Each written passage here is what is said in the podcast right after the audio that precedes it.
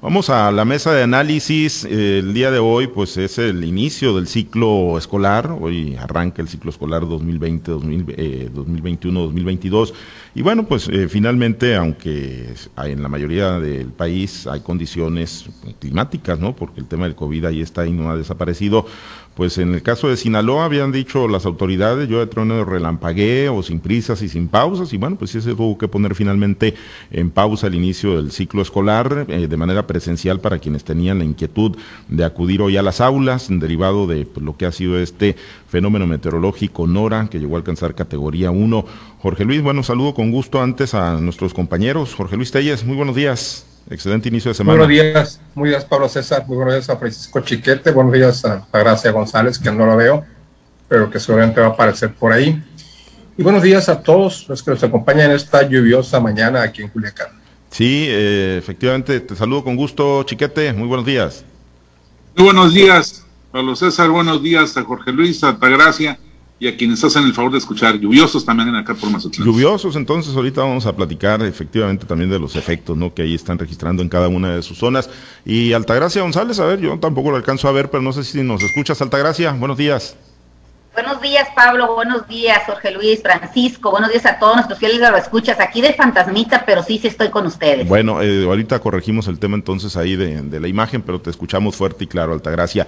Eh, bueno, Jorge Luis, pues a ver, primero que nada, pues cómo, cómo les fue ahí en la zona centro del estado de Sinaloa con este fenómeno meteorológico, que bueno, pues digo, eh, ya sabemos por ahí en la zona sur es donde pues hubo algunas otras afectaciones, pero pues terminó pausando el inicio del ciclo escolar presencial del que tanto hablamos previamente, Jorge Luis, y pues no, no hubo condiciones, por lo menos hoy, eh, ya esperaremos mañana martes la valoración, pero hoy no hubo esas condiciones, pues para los eventos, para las fotografías, para decir si se pudo el regreso presencial a las aulas en el estado de Sinaloa, Jorge Luis.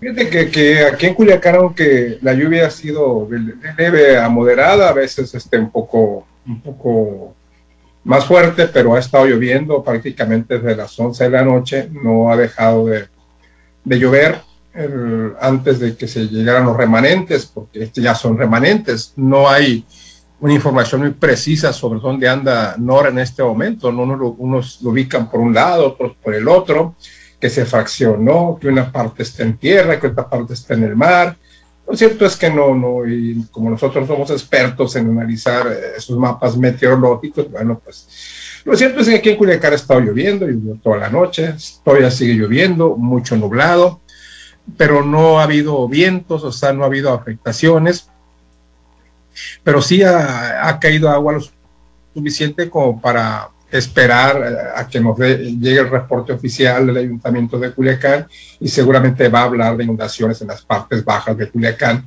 Pero fuera de eso no hay más afectaciones, afortunadamente.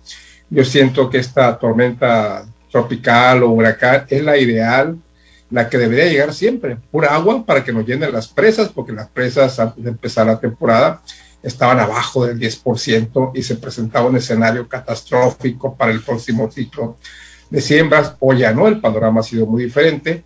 Y te digo, esta clase de tormentas, de fenómenos meteorológicos, pues son los que siempre quisiéramos que nos llegaran, ¿no? Que nos dejara mucha agua, aún y con todos los problemas que esto ocasiona, pero yo siento que van a ser más los beneficios que los perjuicios, porque se van a llenar. Eh, si no se llenan, cuando menos sí van a alcanzar una ocupación muy importante, la suficiente como para garantizar los próximos ciclos agrícolas de siembra. En cuanto a lo demás, te digo, vamos a esperar que haya el reporte, el reporte del ayuntamiento de, de Culiacán para ver cómo están las cosas, pero antemano te digo, seguramente va a ser únicamente eh, inundaciones en las partes bajas.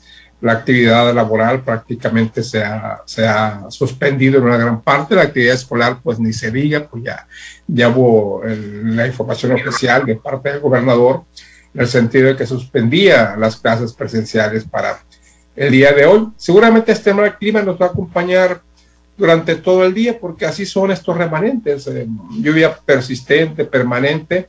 El remanente nos dura prácticamente todo el día. Pero te digo, finalmente yo creo que esto nos pasó a ser una amenaza muy seria, al menos aquí en el centro del estado. No sé para el sur, creo que en el sur sí hubo algunas afectaciones.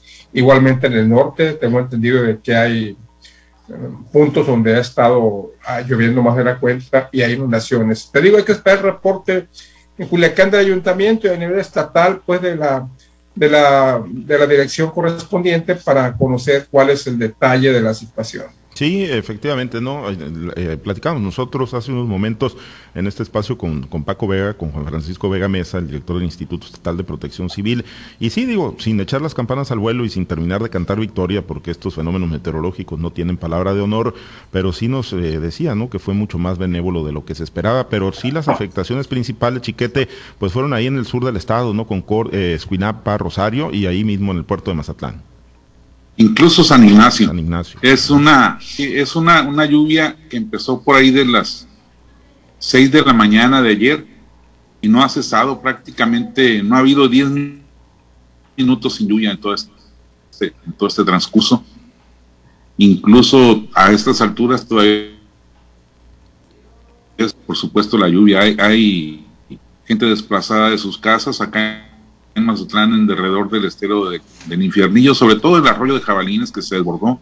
Hay gente que fue evacuada en las márgenes del río Baluarte, allá en Rosario, en, el arroyo Boñigas, allá en Escuinapa. Acá en el, en el Quelite está rota la carretera, tanto la de Cota como la de la, la Libre, y también en San Ignacio, a la altura de Coyotitán, hay otro, otro arroyo desbordado que también rompió la carretera con algunas este, problemas ahí de, taludes y, todas estas cosas. Así que no hay circulación de vehículos entre Mazatlán y Culiacán. El aeropuerto fue cerrado ayer a la, aeronavegación y por la noche se circularon fotos en las que estaba inundado. No una inundación muy alta, pero sí había una lámina de 5 centímetros sobre el piso desde todo el aeropuerto, lo que habla de que el, el río Presidio pues se salió de sus, de sus márgenes desde muy temprano ayer. Es un panorama difícil, no es tan grave como si hubiera llegado el ciclón, el, ojo del ciclón que hubiera pegado en tierra, pero sí, eh, sobre todo se está creciendo pues la, lluvia.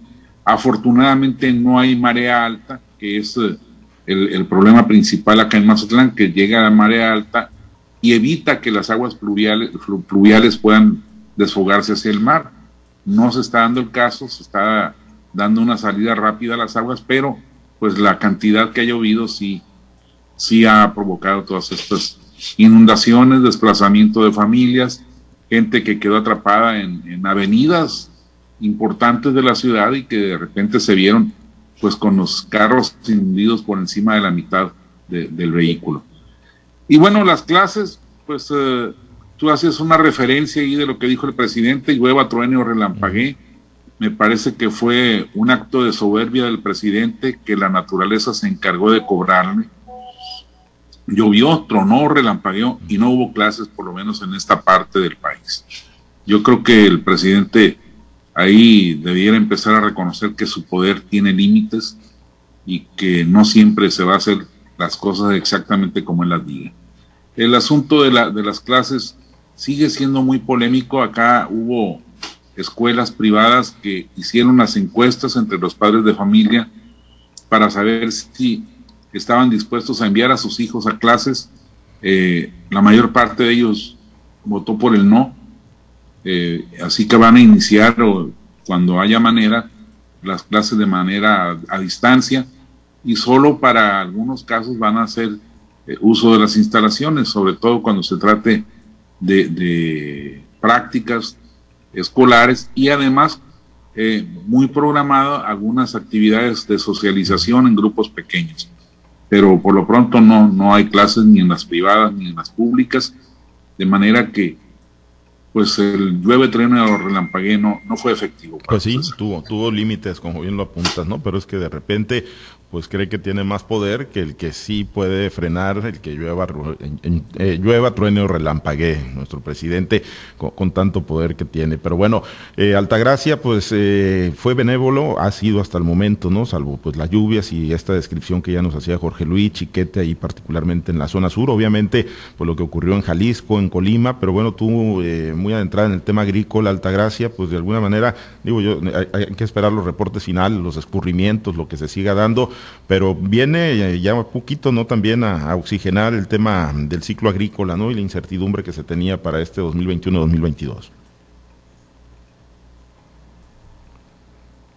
Bueno, definitivamente que siempre que llegan las temporadas de lluvia, bueno, los, los agricultores, el, sector agropecuario, pues eh, se siente contento, se siente tranquilo de alguna manera de que las precipitaciones sean lo suficientemente buenas, en primer lugar, para para que llenen los embalses y también porque si llueve en la parte baja de las, de las presas, en lo que es la, la, el valle, bueno, pues ayuda, ¿no? Ayuda de que podamos gastar un poquito menos de agua a la hora de iniciar el ciclo agrícola. Ahorita todavía es temprano para decir que esta lluvia nos va a beneficiar en el tema de que nos pudiera servir para un riego de asiento. Lo que es un hecho es que entre más dure el tiempo lloviendo, que las condiciones meteorológicas sigan siendo como hasta ahora, que sea un panorama que abarca todo el estado, esperemos que sea lo suficientemente alto eh, estas lluvias que lleguen hasta donde se encuentran las presas. ¿Por qué? Porque a veces pudiera estar lloviendo aquí en el valle y la precipitación dentro de los embalses pues no es no es como, como se presenta aquí en el valle, ¿no?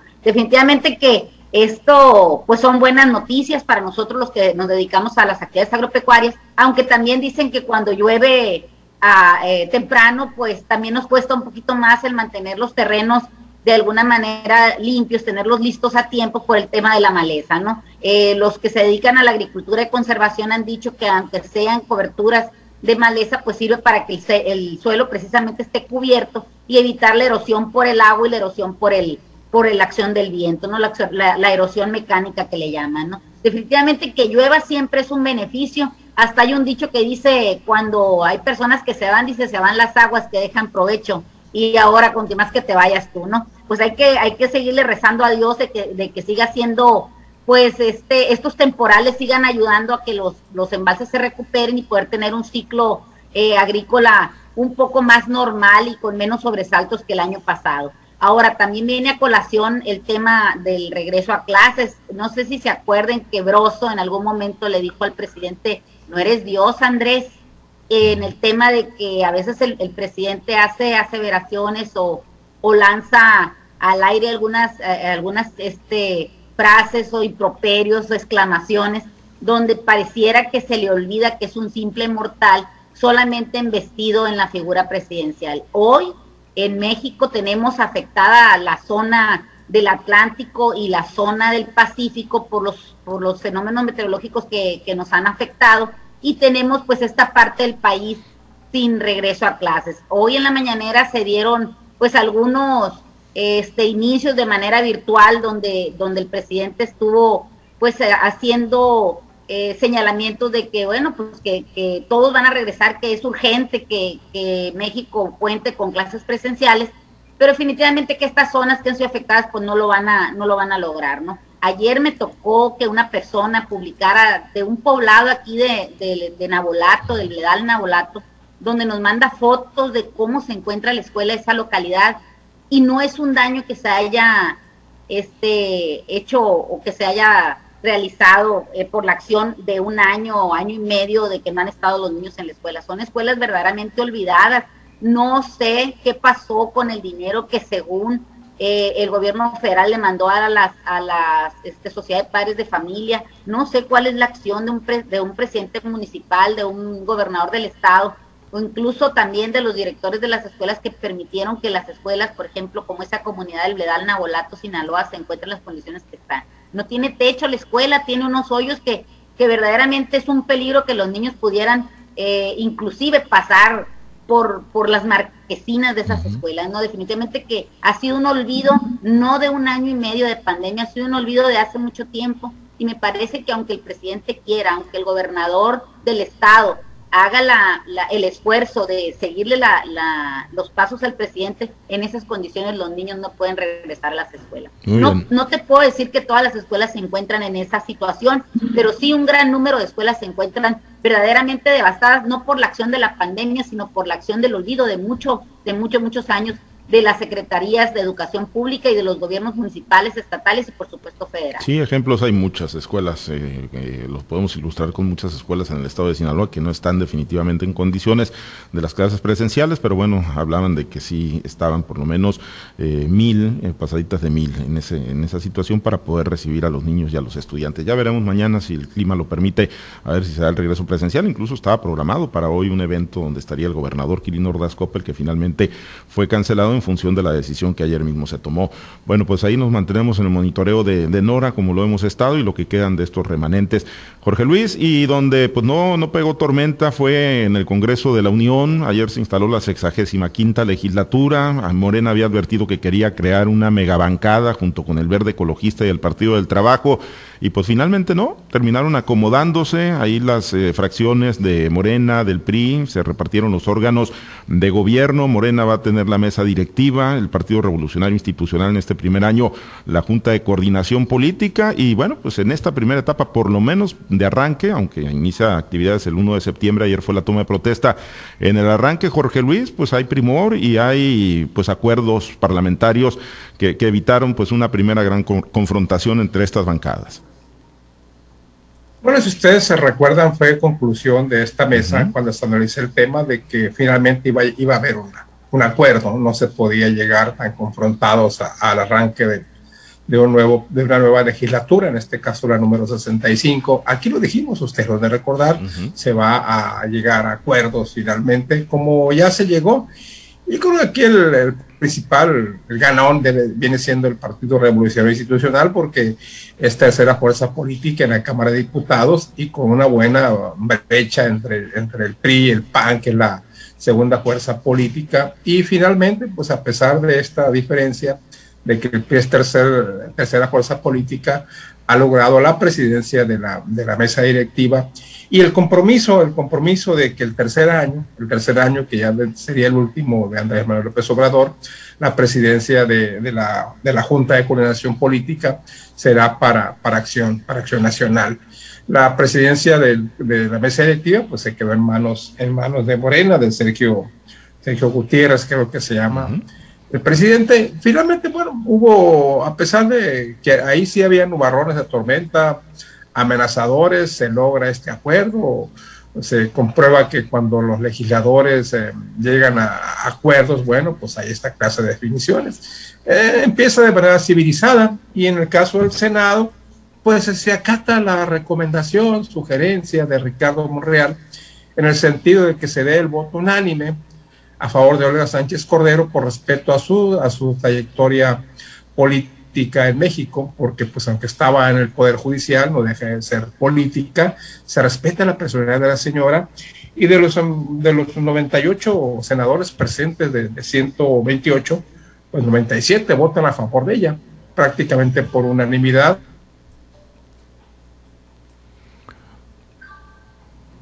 Sí, ahí muy planchado el, tema de, los órganos de gobierno el día de ayer. A ver, tuvimos un detalle ahí con, la señal técnica y con Jorge Luis. Pero chicate, pues sí, no hubo finalmente. Pues ni Melda ni ninguna de ellas, ¿no? Entonces, pues ahí está, ahí está resuelto el, asunto del Poder Legislativo. El próximo miércoles el, el entrega el informe del presidente López Obrador y bueno, pues para adelante será miel sobre hojuelas, esperemos al menos por unos meses. Sí, así se percibe, por lo menos en este arranque chiquete, donde pues no hubo eh, pues esas, eh, ese encontronazo que se preveía cuando pues Morena puso sobre la mesa que quería crear una megabancada. Bueno, ese escollo sí se, se logró zafar. Eh, sin embargo, hay todavía algunos casos. Mira, el hecho de que sea el PRI el primero que preside la Junta de Coordinación Política, te habla del propósito de Morena de dividir al bloque opositor, porque le tocaba al PAN, como dice Tellas, por la gran cantidad de diputados que tuvo en relación con los, de, con los del PRI. Sin embargo, Morena prefiere negociar para que el PRI quede en la presidencia, abriendo ciertas fisuras, porque había una, un veto al candidato que estaba proponiendo Acción Nacional para presidir la Jucopo y finalmente se salió Morena con la suya, no va a ser ese, ese propuesto. Y entonces, por ahí medio abren esa, esa, esa fisura.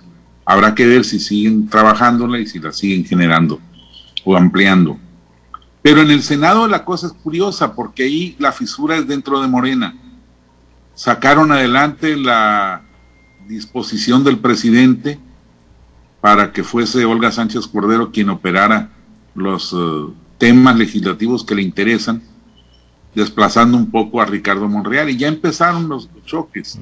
Monreal había hablado de la posibilidad de negociar con la oposición, de ser flexibles para que la pregunta de la consulta esta que se viene la revocación del mandato fuese un poco como dice la oposición, pues si están dispuestos, si tiene interés el ciudadano en que se revoque el mandato del presidente de la República.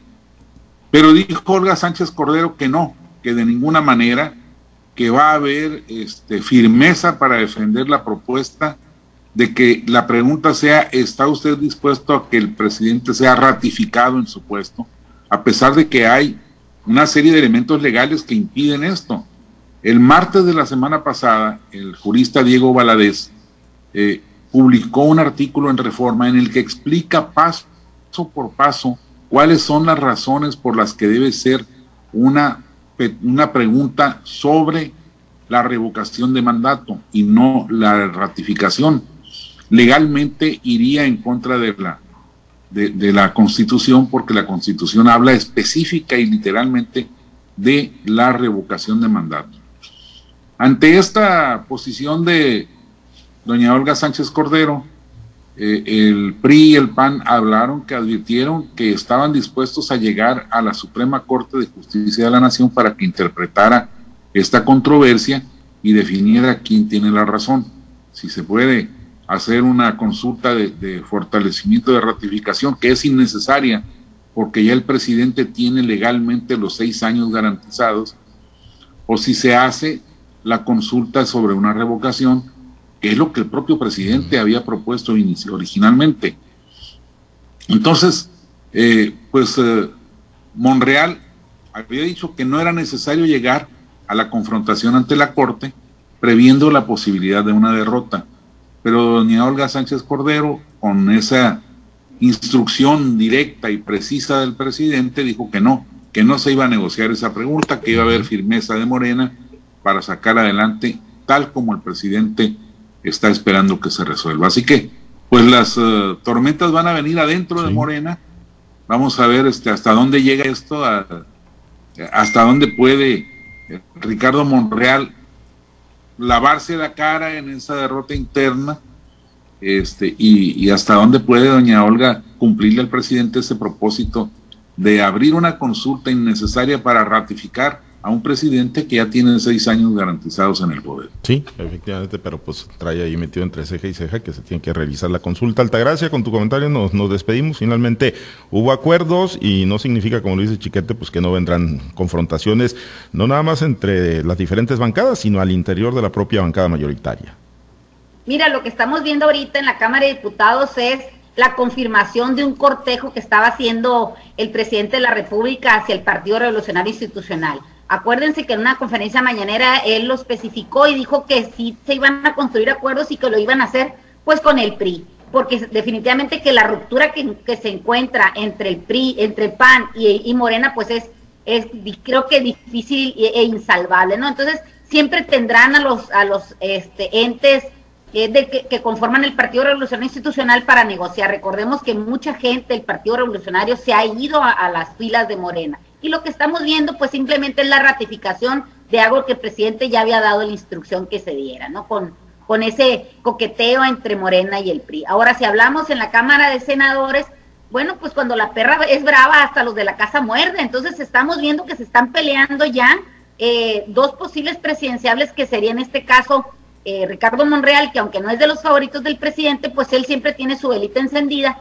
y vamos a ver si le alcanza para que en el 2024 sea ratificado o por lo menos sea considerado dentro del grupo de las corcholatas del presidente. La señora Álvaro Sánchez Cordero pues es una jurista experimentada y está tratando de pues quizás de, seguir la instrucción que tiene el presidente y turnarán, si turnan esto a la Suprema Corte, pues seguramente la Suprema Corte va a lanzar un galimatías como la consulta que vimos hace unos días que nadie entendió eh, ni, ni la instrucción, ni la pregunta, ni el fondo de la misma. Entonces, el que llegue a la Suprema Corte, pues no es tampoco una garantía de que se van a hacer las cosas claras y que la ciudadanía, la ciudadanía va a poder actuar en consecuencia, que finalmente van a, van a tratar de hacerlo de tal manera que sea congruente con lo que el presidente dice. Todavía hay muchas cosas que ver, los pleitos y los desencuentros van a seguir dentro de las dos cámaras. Muy bien, pues atentos. Muchas gracias, Altagracia. Excelente inicio de semana.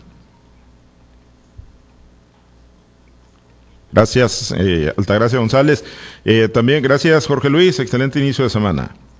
Sí, gracias, buenos días para todos. Gracias, Chiquete, excelente lunes.